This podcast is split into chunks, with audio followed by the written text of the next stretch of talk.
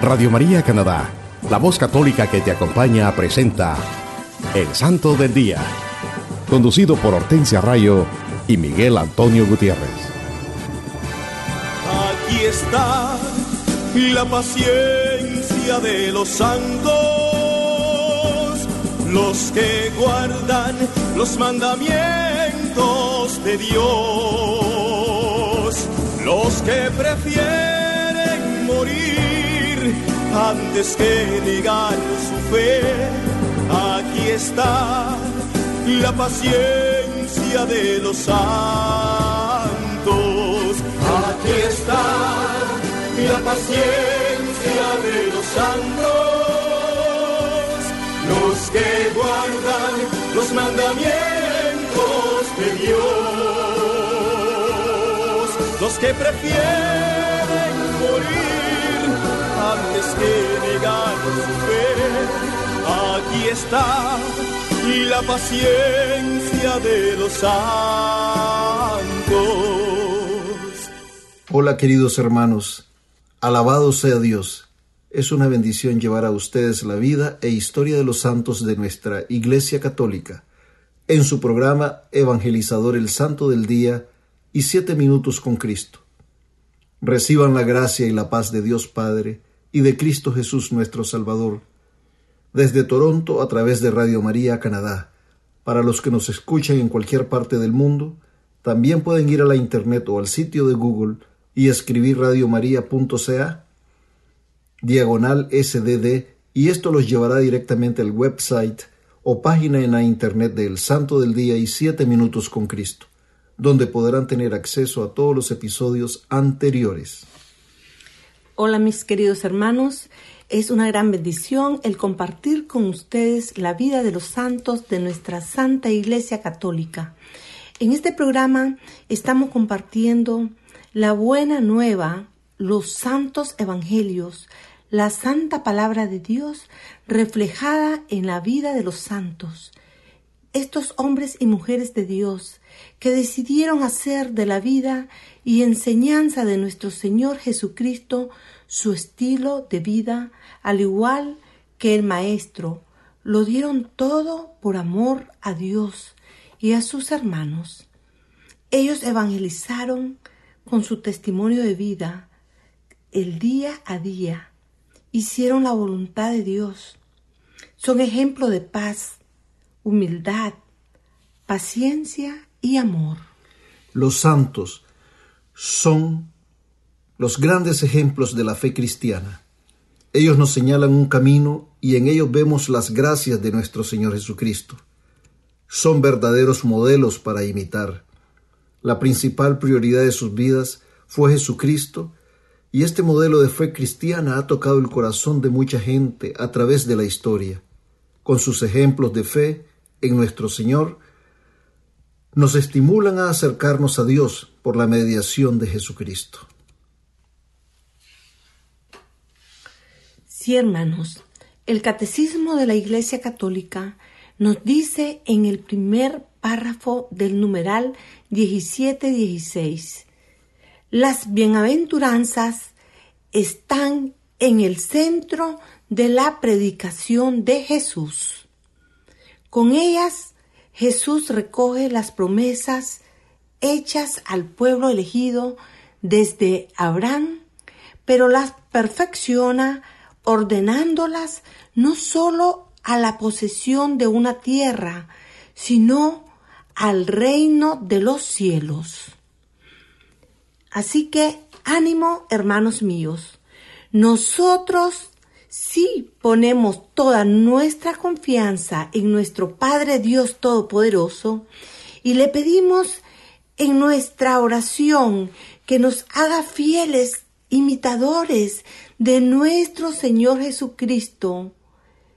Entonces el Santo Espíritu de Dios derramará su gracia santificadora sobre nosotros y podremos ser dueños de las promesas que nuestro Señor Jesucristo en las bienaventuranzas, el Maestro nos está prometiendo el reino de los cielos.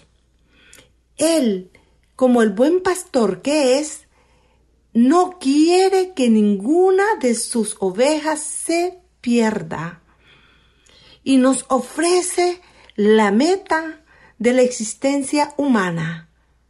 Es esa la meta, ser santo, vivir eternamente en su santa presencia, que es la meta de la existencia humana, nosotros. Ese es nuestro objetivo. Por eso, porque nosotros venimos de Dios y tenemos que regresar a Dios. Esa sería la meta ideal de todos nosotros, los hijos de Dios. Santa Teresa de Ávila nos dice, el edificio de la vida espiritual, todo ha de ir fundado en humildad. Por eso, mientras más cercanos a Dios por la oración, más perfecta ha de ser esta virtud, y si no, va todo perdido. Todo el cimiento de la oración va fundado en humildad y mientras más se abaja un alma y se empequeñece en la oración, más la ensalza Dios. Esto es lo que nos dice la Santa de Ávila, Santa Teresa de Ávila. En este día vamos a tener también, queridos hermanos, nuestra habitual sesión de los siete minutos con Cristo, para que nos pongamos en actitud de oración, pidiendo al Espíritu Santo que nos guíe y fortalezca y podamos reflexionar en este mensaje iluminados por la luz de Cristo y su palabra. Hermanos, como se lo mencionamos al comienzo, les tenemos un programa lleno de muchas bendiciones que nos ayudará a enriquecer, fortalecer nuestra fe católica. Hoy les hablaremos de los amigos de Jesucristo, esos hombres y mujeres santos que decidieron hacer de la vida y enseñanza del Maestro su estilo de vida y que celebraremos esta semana.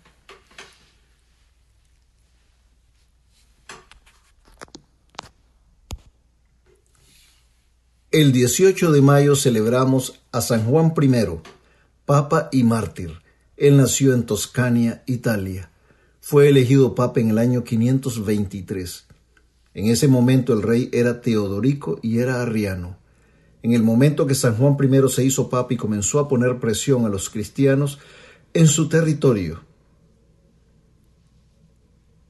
Teodorico comenzó a poner esa presión a los cristianos en su territorio debido a la postura del Papa. Y Justino I, el primer emperador cristiano en 50 años. San Juan I fue encarcelado por Teodorico y murió poco después en el año 526 debido a los maltratos recibidos de parte de los arrianos.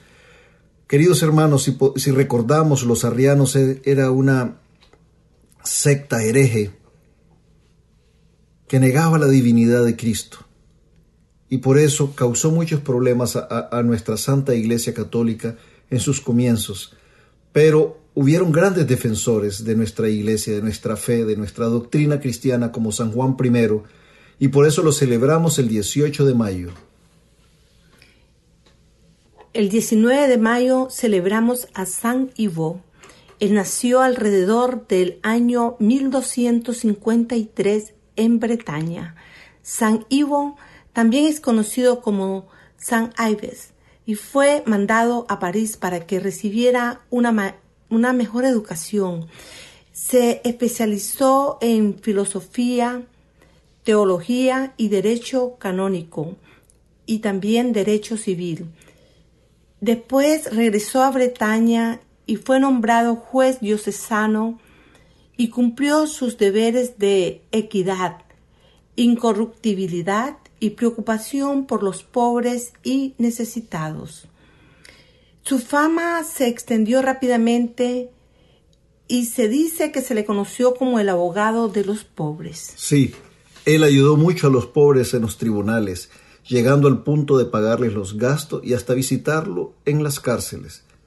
Como juez siempre quiso reconciliar a las partes en conflicto para que llegaran a un acuerdo amistoso y no hicieran gastos innecesarios. En el año 1284, él fue ordenado sacerdote y se dedicó a trabajar en su parroquia. Él puso muchos conocimientos legales al servicio de sus feligreses y vivió austeramente y sin pretensiones. Instruía a las personas en las cosas espirituales y materiales y predicaba la palabra de Dios con gran poder. El 19 de mayo de 1303, este abogado, que era un hombre santo, compareció ante su último juez para recibir su recompensa. Fue canonizado en 1374 por el Papa Clemente VI. San Ivo, un gran santo. Él renunció a su carrera legal como abogado y se hizo sacerdote. Y ya cuando era abogado él ayudó mucho a los pobres.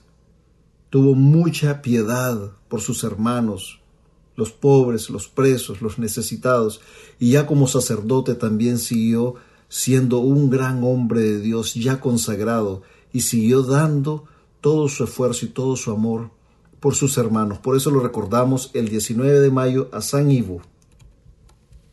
El 20 de mayo celebramos a San Bernardino de Siena. Él nació en Siena en el año 1380. Quedó huérfano y fue educado por una tía muy devota que lo quería como si fuera su propio hijo. Fue muy buen estudiante desde una temprana edad. Cuando la gran peste azotó a Europa en el año 1400, él era miembro de la confraternidad de Nuestra Señora y atendió a los enfermos en los hospitales y persuadió a otros jóvenes para que participaran en esta cristiana labor.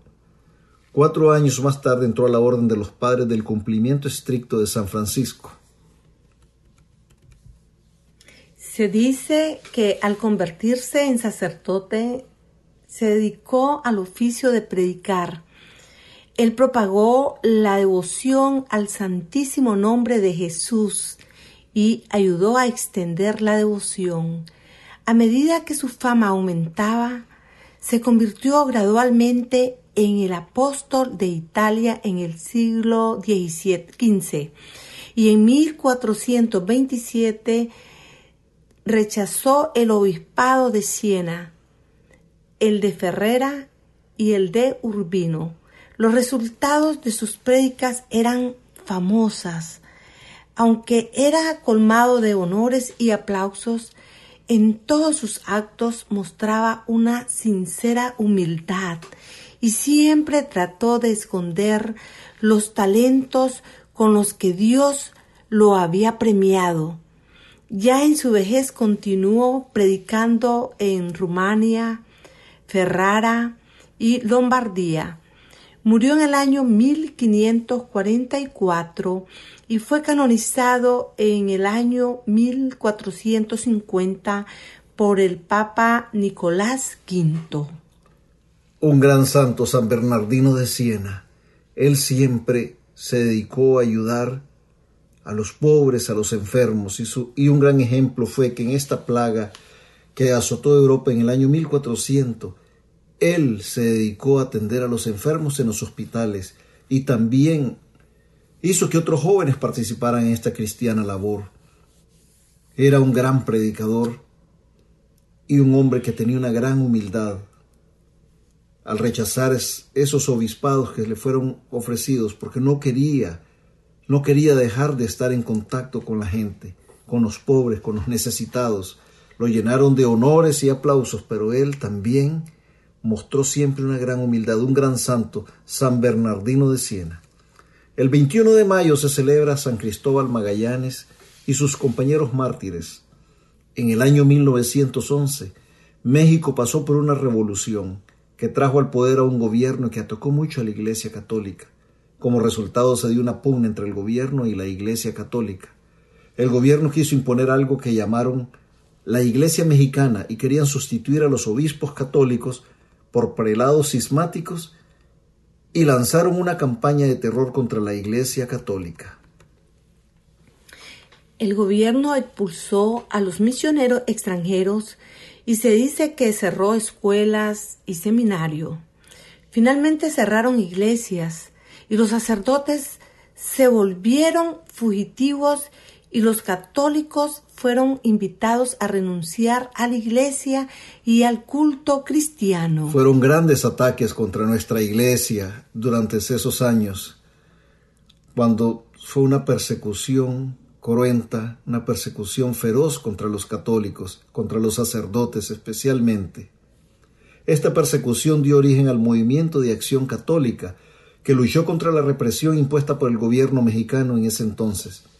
Durante el período de 1915 a 1937, sus miembros, como Cristóbal Magallanes y 24 compañeros, prefirieron morir antes que renunciar a su fe cristiana.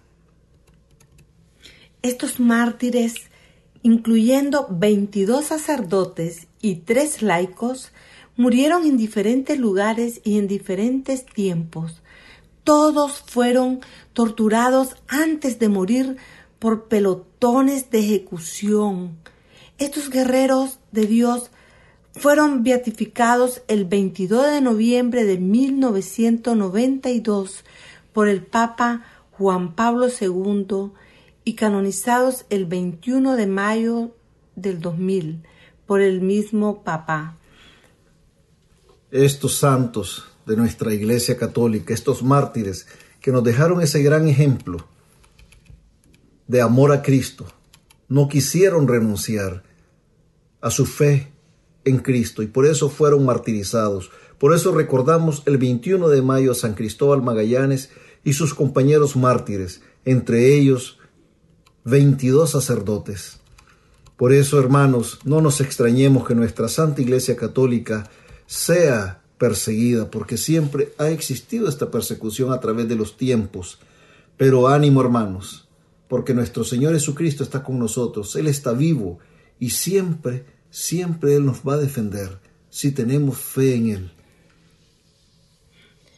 El 22 de mayo estamos celebrando a Santa Rita de Casia, la patrona de los casos imposibles. La santa nació en Spoleto, Italia, en el año 1381 a una tierna edad, pidió a sus padres el permiso para entrar en un convento. En cambio, le planificaron un matrimonio. Rita se convirtió en una buena esposa y madre, pero su esposo era un hombre de muy mal genio.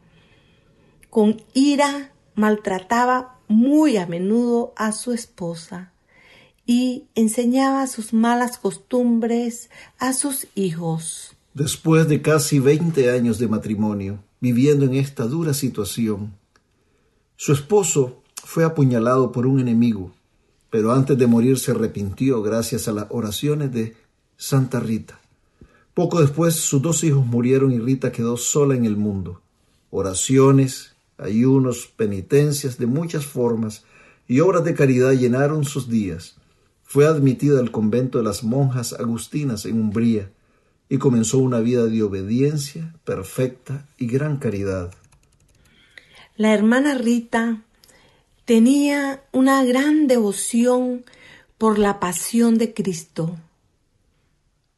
Ella decía siempre, déjame sufrir como tú, divino Salvador. Y un día de repente una de las espinas del crucifijo le pegó en la frente.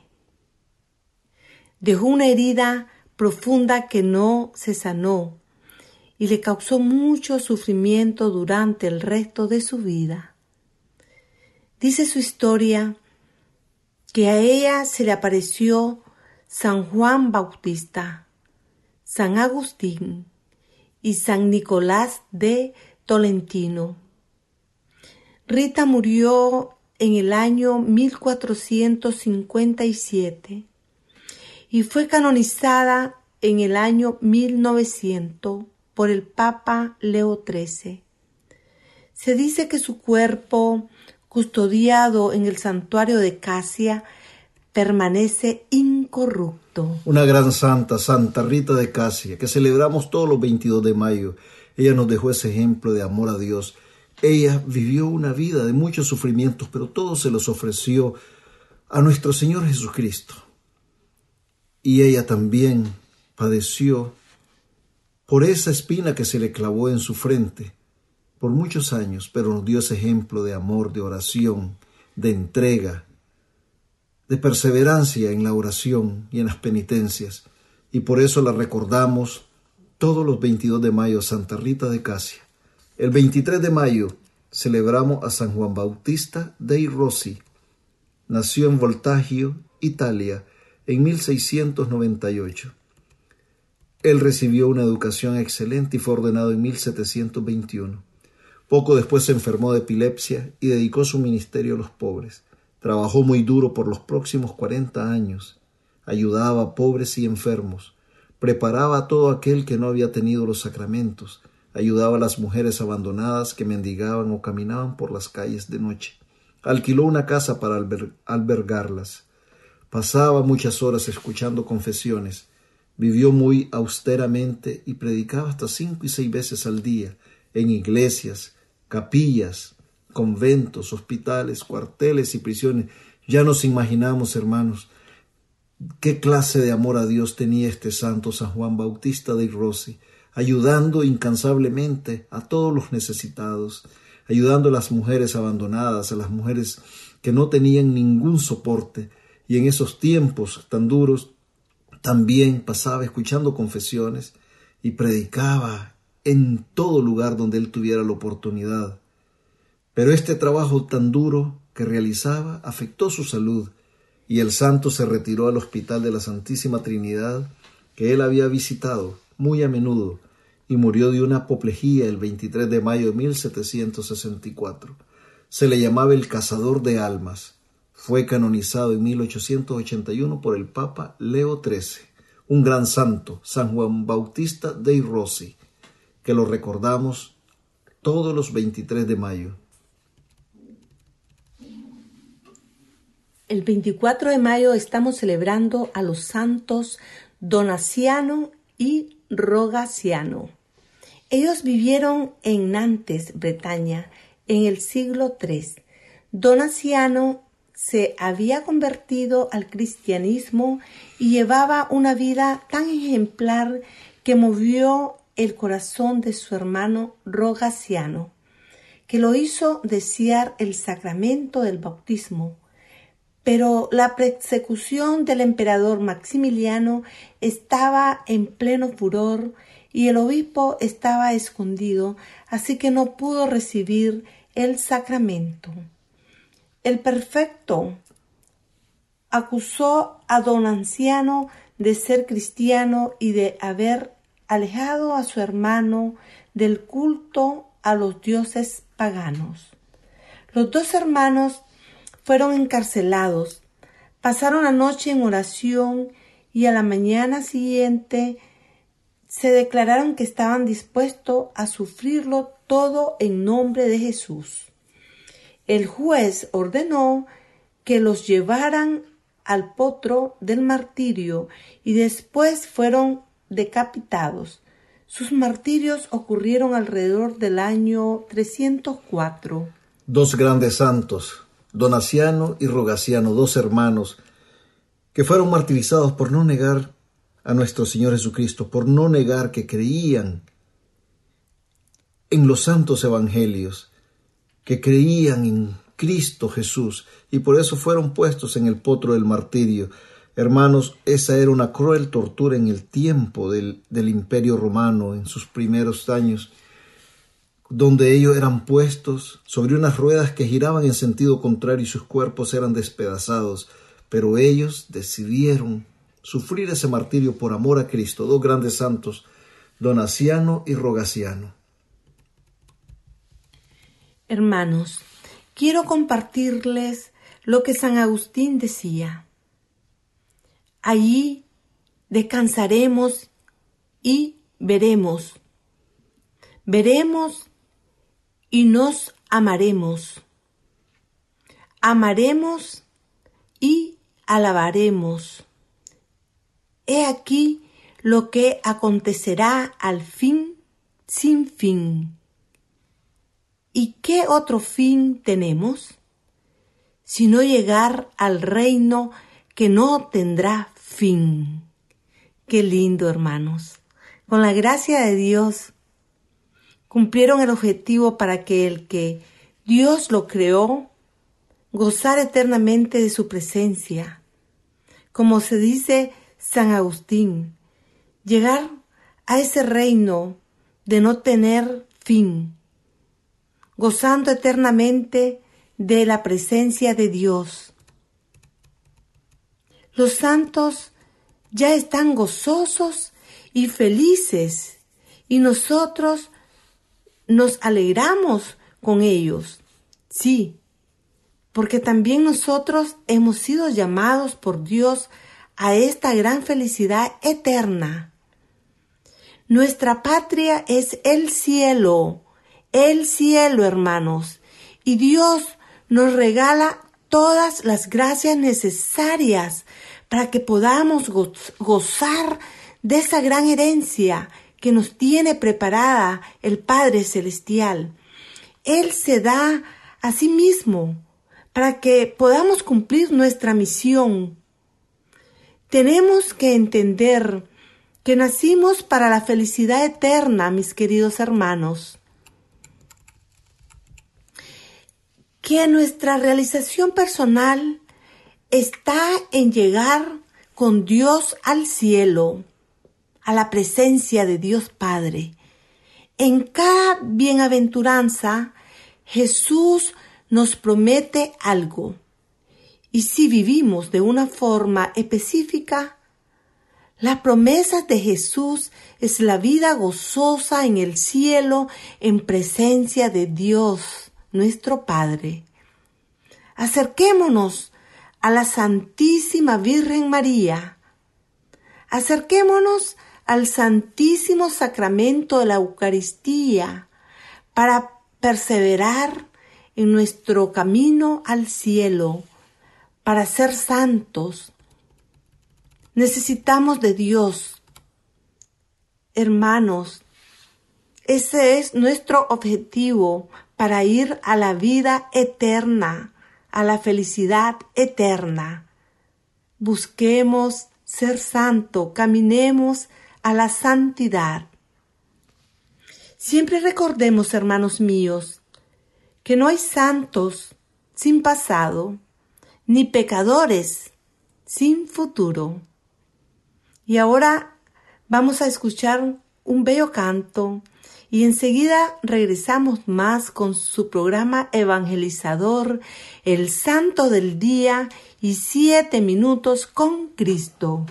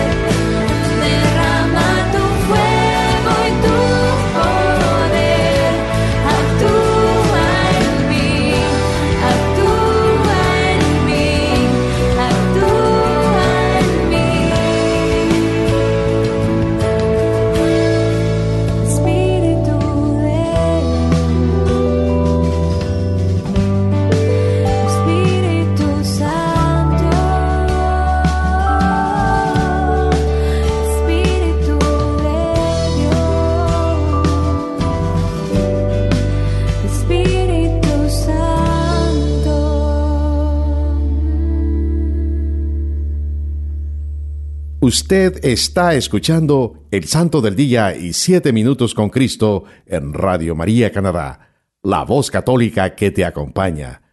Nuevamente con ustedes, Hortensia Rayo y Miguel Antonio Gutiérrez. Hola mis queridos hermanos, Dios les bendiga hoy y siempre. Bienvenidos a una nueva emisión de Siete Minutos con Cristo, en esta nueva transmisión de Radio María Canadá la voz católica que te acompaña. Dios está aquí, llegó con poder. Bendigamos su nombre, proclamemos su victoria, gritemos con gozo. ¿Quién vive? Cristo vive. Les saluda su hermano Miguel y nos dice la santa palabra de Dios en el Santo Evangelio según San Mateo, capítulo 5, versículos del 1 al 12. Viendo la muchedumbre, subió al monte, se sentó y sus discípulos se le acercaron. Y tomando la palabra les enseñaba diciendo, Bienaventurados los pobres de espíritu, porque de ellos es el reino de los cielos.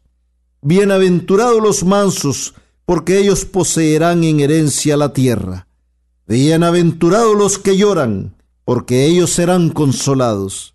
Bienaventurados los que tienen hambre y sed de la justicia, porque ellos serán saciados. Bienaventurados los misericordiosos, porque ellos alcanzarán misericordia. Bienaventurados los limpios de corazón, porque ellos verán a Dios. Bienaventurados los que trabajan por la paz, porque ellos serán llamados hijos de Dios. Bienaventurados los perseguidos por causa de la justicia, porque de ellos es el reino de los cielos. Bienaventurados seréis cuando os injurien y os persigan y digan con mentira toda clase de mal contra vosotros por mi causa. Alegraos y regocijaos, porque vuestra recompensa será grande en los cielos, pues de la misma manera persiguieron a los profetas anteriores a vosotros. Palabra de Dios. Te alabamos, Señor. Queridos hermanos, es una bendición seguir compartiendo con ustedes acerca de las bienaventuranzas. Nuestro Señor Jesucristo en la bienaventuranza nos hace una clara descripción de la persona santa. Sin decirlo, sin mencionarlo, Él nos los dice claramente cómo debe ser un verdadero discípulo de Él. Cuando nos detenemos a pensar cuidadosamente, en las bienaventuranzas se encuentra la descripción de nuestro Señor Jesucristo, el santo de los santos. En este día, mis queridos hermanos, vamos a reflexionar en la tercera de las bienaventuranzas. Bienaventurados los que lloran, porque ellos serán consolados. En el Sermón de la Montaña nuestro Señor Jesucristo nos da una enseñanza nueva. Es como que el Maestro nos da ese manual de vida que todos sus discípulos tenemos que seguir para alcanzar el reino de los cielos. Cuando pensamos en la definición de lo que significa bienaventuranza, nos damos cuenta que significa una proclamación de la felicidad o la dicha de una persona en una circunstancia específica o bajo ciertas condiciones determinadas. Jesucristo nos está dando el mensaje de que a pesar de las circunstancias o situaciones que nos rodean, en este momento. Las pruebas que se presentan a nuestras vidas, a pesar de la influencia que el mundo pueda ejercer o empujar en nuestro diario vivir, nosotros tenemos que abrazar estas enseñanzas que Él nos está ofreciendo para poder prevalecer y poder salir victoriosos. Él nos invita a abrazar y recibir todas estas promesas que Él nos hace para que seamos herederos del reino de los cielos, de la vida eterna, de esa tierra prometida que Él nos está ofreciendo. Tenemos que poner estas promesas en nuestros corazones, estas promesas que Dios nos hace en el sermón de la montaña. Esta enseñanza, este sermón está dirigido a todos nosotros, hermanos, al pueblo de Dios, que ha recibido la revelación divina, es en la montaña donde Dios está revelando a su pueblo. Nos damos cuenta al reflexionar en estas bienaventuranzas que no son nada fáciles de cumplir o de practicar, Tenemos que tener una gran fe en Dios y elevarnos con nuestra fe al nivel de la montaña, subir a otro plano más alto para poder recibir este mensaje de amor y misericordia. Esta enseñanza que nos invita a ser mejores hijos de Dios. Esta enseñanza que nos va a hacer alcanzar algo más que la felicidad o la dicha, que nos va a hacer sentir un gran gozo en nuestro corazón al saber que nuestro Señor Jesucristo nos invita a ser como Él, a vivir nuestra existencia de acuerdo a sus enseñanzas, que en realidad son una descripción, un retrato de Él mismo. En las bienaventuranzas, Jesucristo nos invita a asemejarnos a Él, a seguir ese camino que nos lleve a la santidad. Él es el más santo y quiere que nosotros también lo seamos que nos dejemos guiar por sus enseñanzas y así poder descubrir la misión que Él tiene destinada para nosotros como hijos de Dios. Y nos dice la santa palabra de Dios en la segunda bienaventuranza, hermanos. Bienaventurados los que lloran, porque ellos serán consolados. En la tercera bienaventuranza, es realmente la tercera bienaventuranza. Bienaventurados los que lloran, porque ellos serán consolados. Hermanos, nuestro Señor Jesucristo nos da otra gran enseñanza en esta bienaventuranza. Cuando vivimos de acuerdo a los criterios del mundo, siempre estamos añorando la comodidad, la felicidad, buscando cómo divertirnos, cómo enriquecernos buscando los bienestares, la fama, la gloria y todo lo que en nuestra opinión mundana nos hará sentir bien. Y en este proceso, hermanos, nos olvidamos de nuestros hermanos, paramos de pensar en ellos, en las diferentes situaciones o circunstancias que ellos puedan estar pasando. Es una actitud egoísta, pero muchas veces no lo vemos así porque esa es la actitud que el mundo nos enseña. Nos dejamos educar por lo que está de moda allá afuera y no queremos saber de nada ni de nadie que no sea más que nosotros mismos. Nos interesan solo los más cercanos a nosotros y a veces ni ellos tampoco. Lo que a ellos tampoco les sucede no nos importa, solo nos importa nosotros mismos, lo que nos sucede a nosotros, lo que nos puede afectar a nosotros. Es nuestra propia comodidad y diversión la que nos interesa, la que nos importa. Una actitud completa de hombre carnal y no de un hombre espiritual. Hermanos, pero cuando el sufrimiento, el fracaso, el luto, la enfermedad, los problemas, la ruina tocan a las puertas de nuestras vidas, es ahí cuando volvemos nuestro rostro buscando a Dios, buscando el rostro amoroso y misericordioso de Cristo. La mayoría de las veces así es, hermanos. Hay que reconocerlo. Esta es nuestra actitud. Esto es lo que hacemos.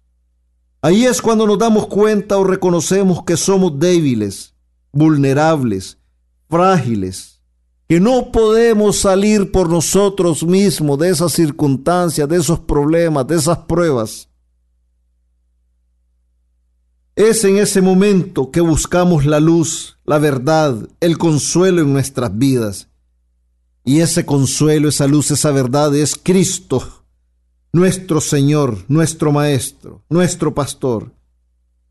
Es la desgracia y la adversidad la que nos obligan a hacerlo. Y es en ese momento en que estamos en esas duras situaciones, en esas duras circunstancias, que nos damos cuenta que tenemos esa pobreza espiritual, porque nos hemos alejado de Dios. Es ahí cuando reconocemos nuestros pecados, nuestras debilidades, nuestras fallas, y cuando pedimos perdón a Dios. Y entonces es cuando lloramos, arrepintiéndonos de nuestras actitudes que nos han alejado de Dios y de vivir en comunión con nuestros hermanos y que nos previenen de recibir la gracia de nuestro Señor Jesucristo. En el acto de arrepentirnos, es un acto que nos hace crecer en nuestra fe cristiana, cuando reconocemos que hemos actuado mal, que hemos ofendido a Dios y decidimos apartarnos del pecado y buscamos sinceramente el perdón de Dios, es en este acto cristiano cuando vamos a ser consolados, porque el infinito amor y misericordia de Dios nos cubrirán en ese momento, en ese momento que tomemos esa decisión. Por eso cuando lloramos, reconociendo nuestra gran necesidad de ser más espirituales, es cuando seremos bienaventurados, porque seremos consolados en ese acto de arrepentimiento de nuestros pecados. Solo nuestro Señor Jesucristo, hermanos, es el que puede darnos consuelo cuando el sufrimiento, la desolación, las situaciones duras de la vida nos hagan llorar. Cuando el sufrimiento es más grande y cuando las lágrimas afloran en nuestros ojos, es cuando reconoceremos más la grandeza de Dios. Él nos consolará, porque Él es un Dios de amor. Él es misericordioso. Nosotros somos sus hijos, y si abrimos nuestros corazones a su gracia transformadora, Él nos consolará y nos hará nuevos. El pecado, hermanos, nos hace llorar el pecado de nuestros hermanos nos debería hacer llorar también, porque el pecado causa sufrimientos, el pecado encadena, el pecado nos aparta de Dios, el pecado nos vuelve ciegos y el pecado nos va a hacer llorar, pero si los reconocemos esos pecados, si reconocemos que somos pecadores y pedimos perdón por ellos en el sacramento de la reconciliación y nos arrepentimos de corazón, entonces seremos consolados. Así podremos recibir la promesa de esta bienaventuranza. Bienaventurados los que lloran, porque ellos serán consolados.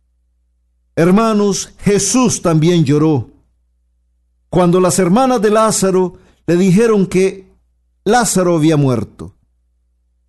Y Jesús fue consolado por su Padre Altísimo en ese momento. Nos dice la santa palabra de Dios en el Evangelio según San Juan, capítulo 11, versículos del 33 al 36.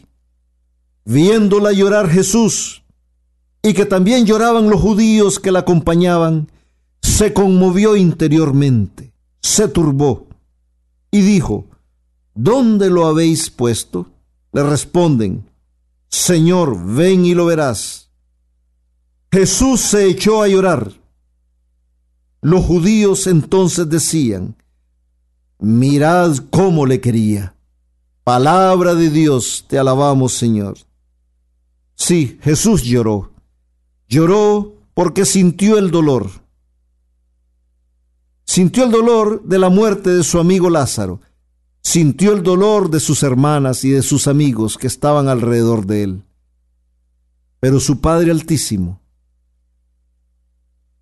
el que lo envió a nosotros para salvarnos, lo consoló. Así también nosotros podemos recibir consuelo de nuestro Señor Jesucristo cuando lloramos. Porque Él es el Dios lleno de amor y misericordia para nosotros. También en otra ocasión nuestro Señor Jesucristo lloró por Jerusalén, por sus pecados, por su indiferencia, por no reconocer la luz y la verdad que la tenían delante de ellos. Nos lo dice el Santo Evangelio según San Lucas, capítulo 19, versículo 41. Al acercarse y ver la ciudad, lloró por ella, diciendo, si también tú conocieras en este día el mensaje de paz, pero ahora ha quedado oculto a tus ojos. Palabra de Dios, te alabamos Señor. Sí, hermanos, reflexionemos en esta tercera bienaventuranza, en esta enseñanza que nuestro Señor Jesucristo nos da en la tercera bienaventuranza. Roguemos a la Madre de Dios, la Santísima Virgen María, nuestra Madre, que con su poderosa intercesión nos ayude a reconocernos pecadores, a pedir perdón a Dios y arrepentirnos de nuestros pecados para que podamos ser merecedores de esta promesa que el Señor nos hace y podamos vivir cumpliendo la voluntad de Dios, siempre guiados y fortalecidos por el Espíritu Santo. Y nunca, nunca olvidemos que amar a nuestros hermanos tal y como son y sin condiciones es ser amigos de Jesucristo. Gracias por acompañarnos y recuerden seguir en sintonía de todos los programas de nuestra emisora Radio María Canadá, la voz católica que te acompaña. Esperamos que sigan reflexionando acerca de estas preciosas bienaventuranzas y que también sigan escuchando nuestro programa. Los esperamos la próxima semana. Que Dios les bendiga hoy y siempre.